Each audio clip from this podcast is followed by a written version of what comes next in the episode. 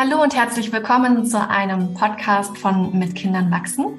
Ich bin Anne Hackenberger und ich bin heute im Gespräch mit Dr. Miriam Kirchhoff, einer Kinderärztin, Yogalehrerin und Body-Mind-Medizinerin, die sich auch gleich noch vorstellen darf. Hallo Miriam. Hallo, herzlich willkommen auch von meiner Seite und schön, dass ich hier sein darf, liebe Anne.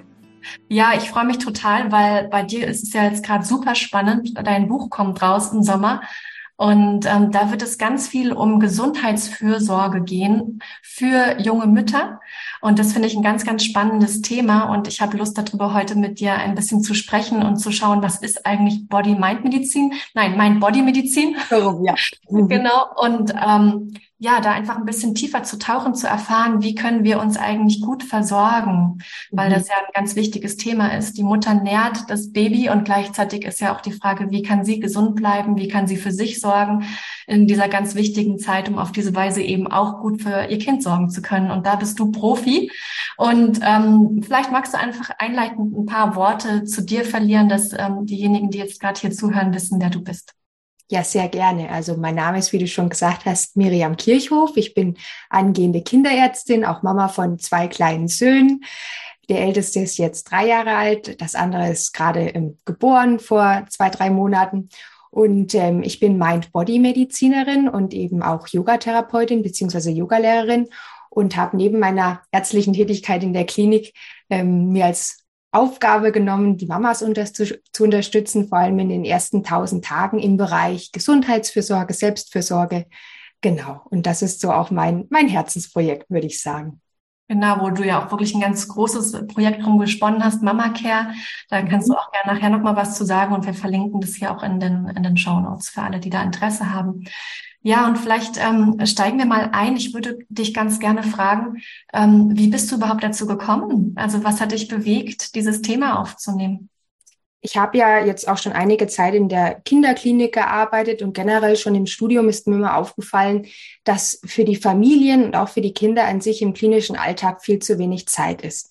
Ich finde gerade Phasen, wo Kinder krank sind oder wo auch Eltern massiv gefordert sind, wenn die Kinder krank sind, egal ob sie jetzt im Krankenhaus sind oder nicht, ähm, ist sehr anstrengend. Und ich habe mir immer gewünscht, dass ich Zeit habe für Gespräche, Zeit für eine ganzheitliche Betreuung und auch einfach mit den Eltern und den Kindern zu gucken, was kann man über die Schulmedizin hinaus tun, um das Wohlbefinden, die Gesundheit zu stärken. Und dafür war nie Zeit. Und das hat mich so unzufrieden gestimmt, dass ich mir gedacht habe, nein, ich möchte da anders ähm, als Kinderärztin arbeiten einmal. Und zudem finde ich auch gerade die Kindermedizin ist ein sehr präventives Fach. Das heißt, meine Aufgabe als Kinderärztin ist es nicht nur, Kinder wieder gesund zu machen, sondern mich auch darum zu kümmern, dass Kinder gesund bleiben auch. Und dieser präventive Gedanke ist auch das, was mich zu Mama Care oder zu meiner Arbeit mit Müttern gebracht hat. Denn die Gesundheit der Mama, dazu kommen wir ja auch noch gleich, ist ganz essentiell für eine gesunde Entwicklung der Kinder, für eine gute Mutter-Kind-Beziehung. Und wenn man da drüber hinweggeht, dann ist ein ganz wesentlicher Baustein, ein Fundament nicht gelegt, nicht gesetzt. Und deswegen bin ich dann auch zur Arbeit mit den Mamas gerade in den ersten tausend Tagen, die schon in der Schwangerschaft beginnen, gekommen. Mhm. Ja, total spannend. Also das kann ich ganz gut nachvollziehen. Ich erlebe das auch so. Und dass wenn ich mit meinen Kindern beim Kinderarzt bin, dann ist es manchmal wichtiger zu dokumentieren, als wirklich das Kind anzuschauen. Und ich kann mir vorstellen, dass das auch für die Ärzte und Ärztinnen gar nicht so befriedigend ist.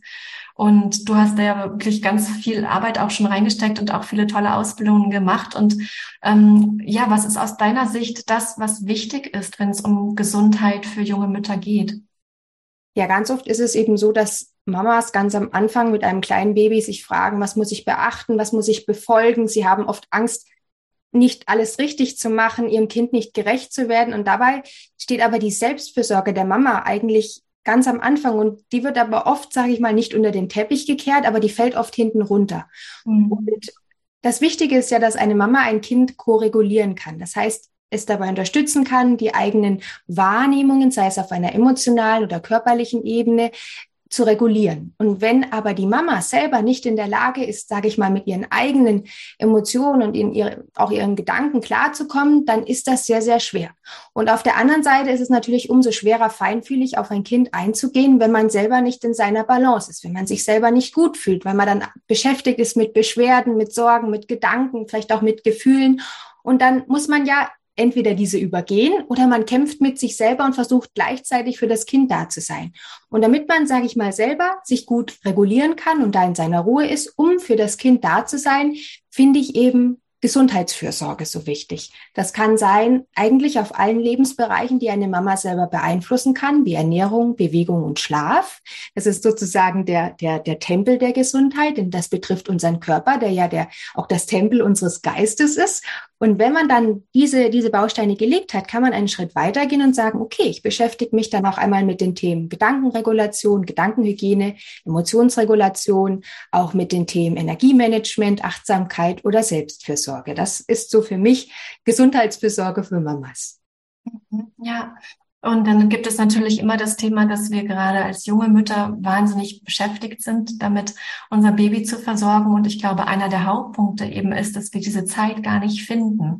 Und Zumindest erlebe ich das auch immer wieder in ähm, meinen Kursen, die ich mit den Eltern mache, dass es so schwierig ist, für sich selbst einzustehen und überhaupt sich diese Pausen zu mhm. nehmen oder diese Momente zu finden. Und da sagst du ja auch, das ist eigentlich wichtig, das von Anfang an mit einzuplanen. Wie würdest du jetzt ähm, einer jungen Mutter antworten, die hier vielleicht zuhört und sagt, ja, hm, hört sich toll an, ist sicherlich auch wichtig, die hat dann vielleicht noch ein schlechtes Gewissen, weil sie das gar nicht schaffen kann und dann mhm. denkt, ah, jetzt bin ich vielleicht auch noch eine schlechte Mutter, weil ich äh, mache keine gute Selbstfürsorge. Das heißt ja, ich kann nicht gut für mein Kind da sein.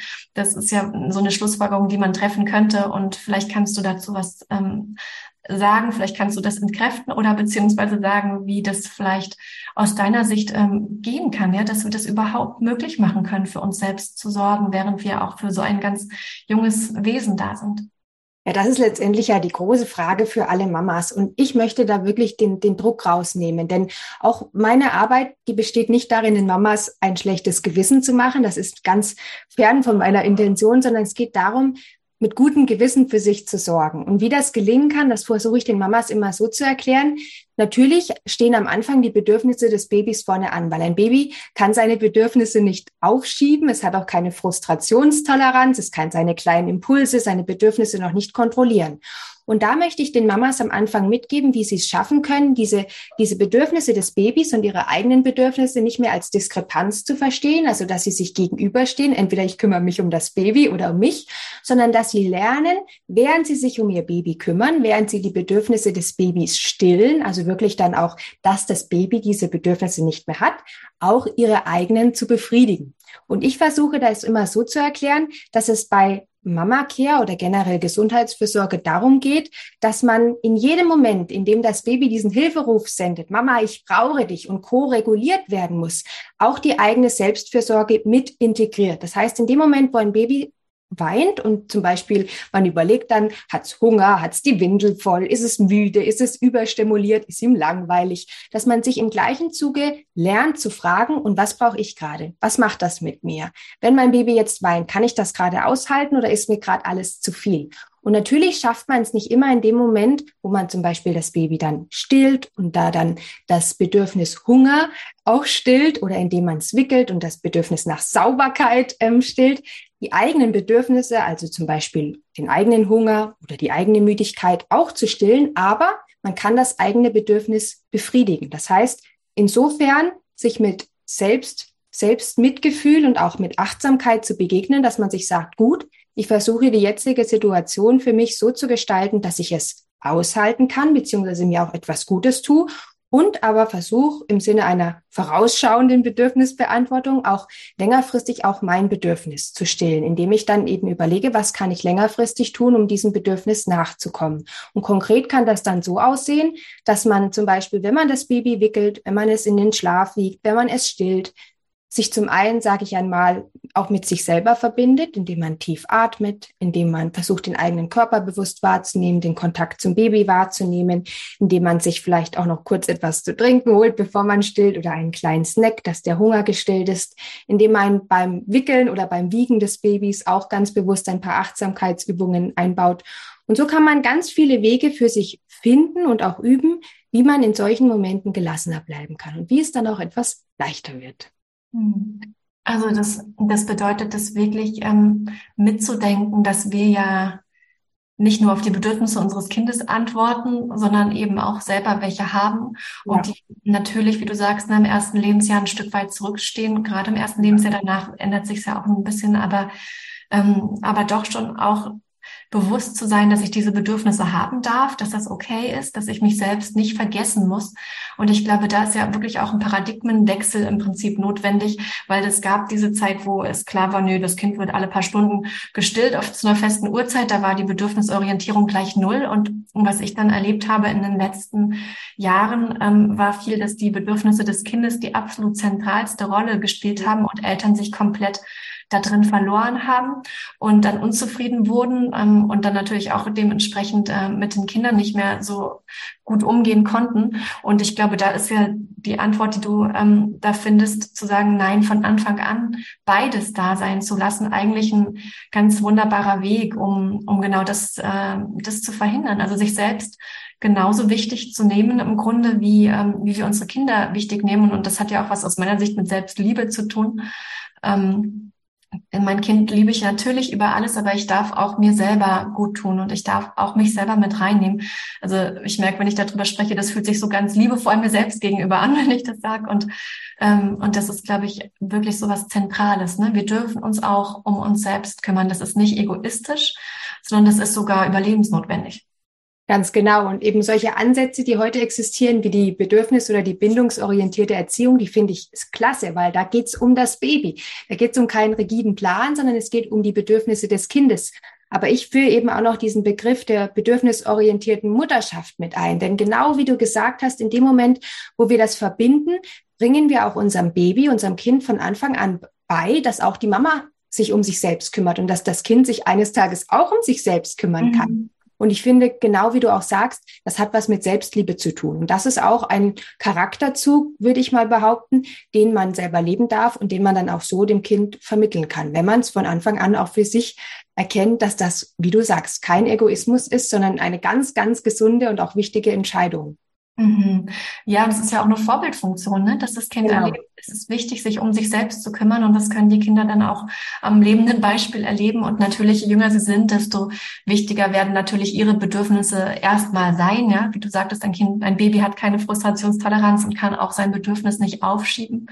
Ähm, und dort dürfen sie das auch mit der Zeit lernen, dass sie natürlich ähm, ein Teil, ein ganz, ganz wichtiger Teil des Lebens und der Familie sind. Und gleichzeitig gibt es da eben verschiedene Bedürfnisse. Und das ist vielleicht auch noch ein Thema, ne, was wir noch mal kurz beleuchten könnten diese verschiedenen Bedürfnisse in Familien, weil nicht nur die Mama, auch der Papa hat das Bedürfnis nach Selbstfürsorge und dann gibt es vielleicht noch Geschwisterkinder und alle haben Bedürfnisse und dann haben wir da so einen Bedürfnistopf, aber gleichzeitig ähm, eben nur zwei Erwachsene und auch nur, ähm, oder manchmal sind es mehr, aber selten, manchmal ist es auch nur ein Erwachsener, gerade gibt es auch ne, viele Familien, in denen eben ähm, nur einer sich oder eine sich um das Kind kümmert. Und, ähm, und wie ist es dann, ja, also wenn verschiedene Bedürfnisse aufeinander treffen, dann ist es ja immer das Erste, dass die Selbstfürsorge ganz oft hinten runterfällt, oder? Wie nimmst du das wahr?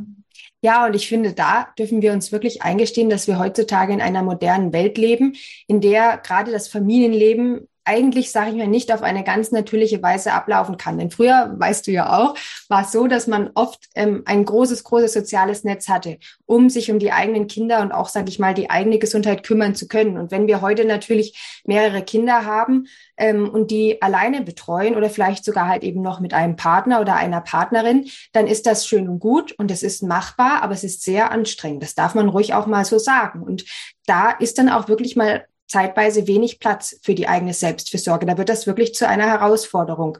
Aber in dem Moment, finde ich, ist es wirklich unsere Aufgabe auch, und wir dürfen uns hier auch wieder erlauben, unser, unser Familiensystem auch im Sinne einer erweiterten Betreuung zu öffnen, dass wir sagen, okay, wir suchen uns Unterstützung. Und ähm, nicht nur durch eine Kinderbetreuung, sondern es gibt so viele Möglichkeiten von Leihomas über Ehrenamt, über ganz viele Möglichkeiten, wie man sich da Unterstützung und kleine Auszeiten auch schaffen und erholen, erholen kann. Und ich finde, gerade auch wenn man mehrere Kinder hat, darf man das. Dann darf man gucken, okay, wie alt sind meine Kinder? Was kann ich mit meinem Gewissen, mit meinem Verständnis von ähm, erweiterter Betreuung, man muss es gar nicht Fremdbetreuung nennen, denn ich denke immer, wenn auch unsere Kinder ein gutes Verhältnis zu den betreuenden Personen haben, ist das durchaus legitim, das auch als erweiterte Betreuung zu bezeichnen. Und da dürfen wir uns wirklich Unterstützung holen, dass eben solche Bedürfnisse alle nebeneinander auch Platz finden, weil es wäre unmenschlich zu sagen, eine Mama oder ein Elternehepaar kann gleichzeitig die eigenen Bedürfnisse und das Bedürfnis von, zum Beispiel von drei Kindern stillen. Denn da, da, jeder Mensch hat nur 24 Stunden. Also ich sehe das auch so, dass man sich da dann Hilfe holen darf. Hm. Ja, da, das ist natürlich ein heißes Eisen, weil gerade auch ähm, frühe Fremdbetreuung auch kritisch ist. Ne? Also das ist mhm, genau, ja. ist auch wichtig, das auch nochmal zu benennen. Also da spielen natürlich alle Bedürfnisse eine Rolle, auch die des, des Kindes, was natürlich am Anfang einfach auch am besten aufgehoben ist bei den Eltern. Ja, und da den, den Platz zu finden, ist auf jeden Fall immer wieder ja auch eine Herausforderung. Ja, das, das stimmt total. Aber ich finde, diesen Gedanken, ähm, den du reingebracht hast, der ist ja einer, wo es nicht um extra Zeit so viel geht, sondern wo es auch um währenddessen geht. Also du hast gesagt, genau. während mhm. ich das Bedürfnis meines Kindes befriedige, zum Beispiel Stille, ne, was spricht dagegen, auch selbst ein Glas Wasser in der Hand zu haben? Eigentlich ist es nicht mehr Zeit oder mehr Aufwand. Also es ist vielleicht eher die Frage, nicht nur, ähm, wie können wir Zeit dafür erübrigen, sondern wie können wir das gleichzeitig tun. Und das finde ich total spannend. Das ist ja ist auch ein, ähm, ja, ein Gedanke, der vielleicht für manche, die hier zuhören, erleichternd sein könnte, zu wissen, das geht eventuell parallel. Ja, genau. Und ich finde eben in dem Moment, wenn man zum Beispiel beim Stillen sitzt und selbst merkt, Mensch, eigentlich sitze ich zum Beispiel gerade in einer Position, die ist für mich total unangenehm.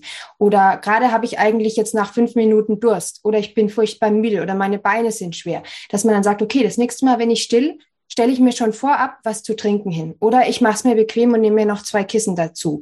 Oder ich versuche mir Musik anzumachen. Oder indem man einfach lernt, aus diesen Situationen zu lernen, um es auch für sich angenehmer zu machen. Das kann auch weiterführen, wenn man sagt, Mensch, ich habe mich zu einem Playdate verabredet, zum Beispiel auf dem Spielplatz, dass man nicht nur fürs Kind packt, was es alles braucht, sondern dass man sich selbst auch was zu trinken mitnimmt oder einen kleinen Snack, dass man auch anfängt, einfach an die eigenen Bedürfnisse zu denken, diese vorauszuplanen, um in den Situationen, wo man tatsächlich vor allem für das Kind da sein muss, sich selbst etwas Gutes tun zu können.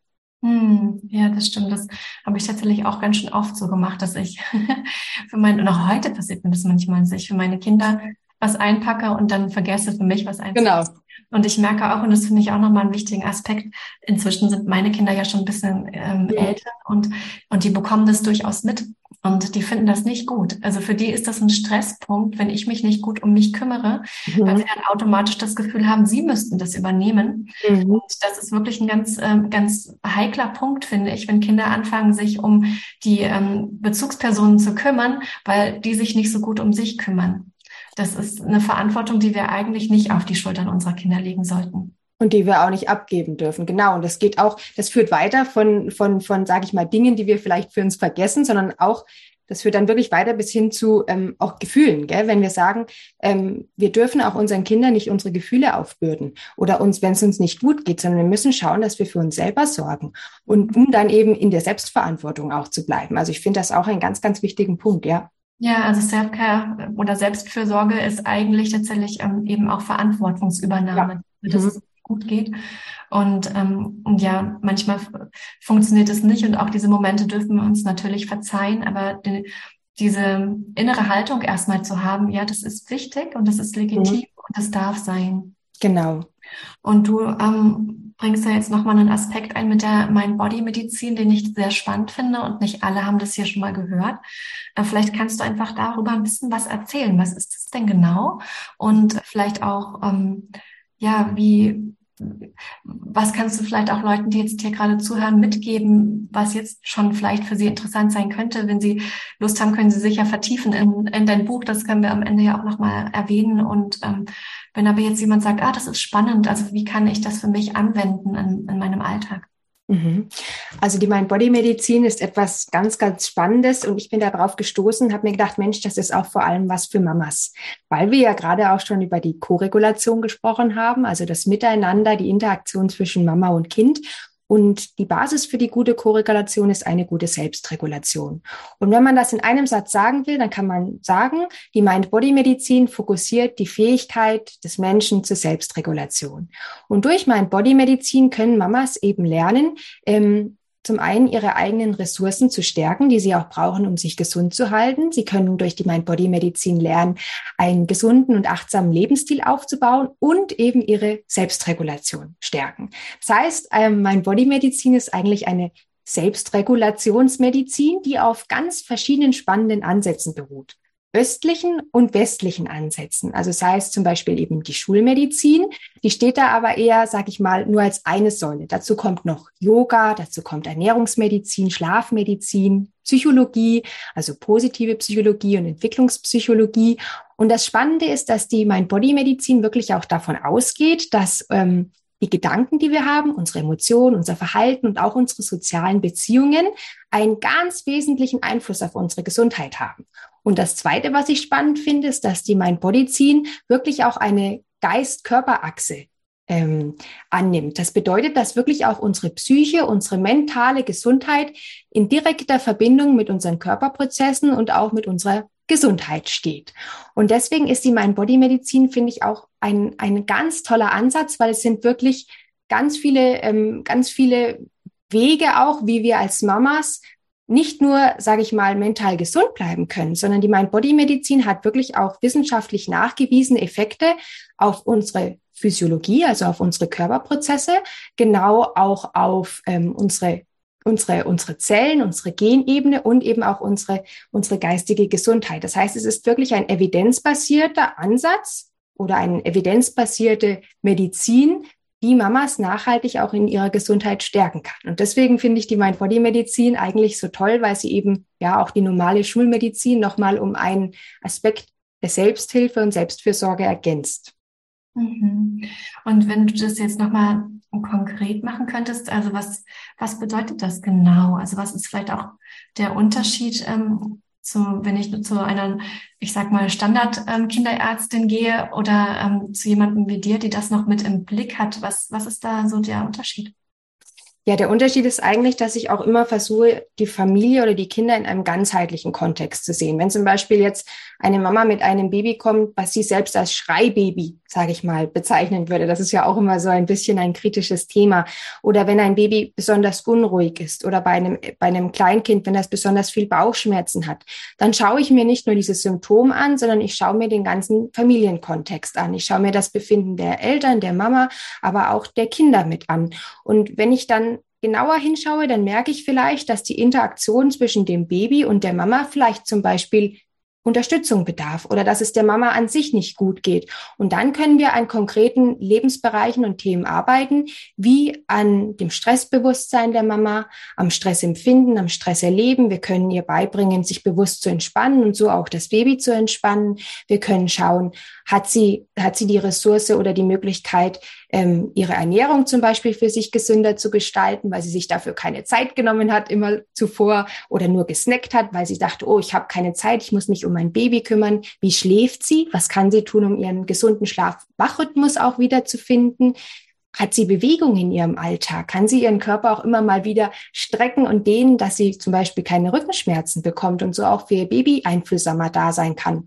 Und dann können wir eben auch auf den anderen Ebenen gucken, gibt es gewisse Sorgen, die sie immer wieder einholen? Gibt es gewisse Gefühle, mit denen sie es schwer hat, umzugehen? Was macht ihr Energiehaushalt? Ist sie eigentlich immer müde und ausgelaugt?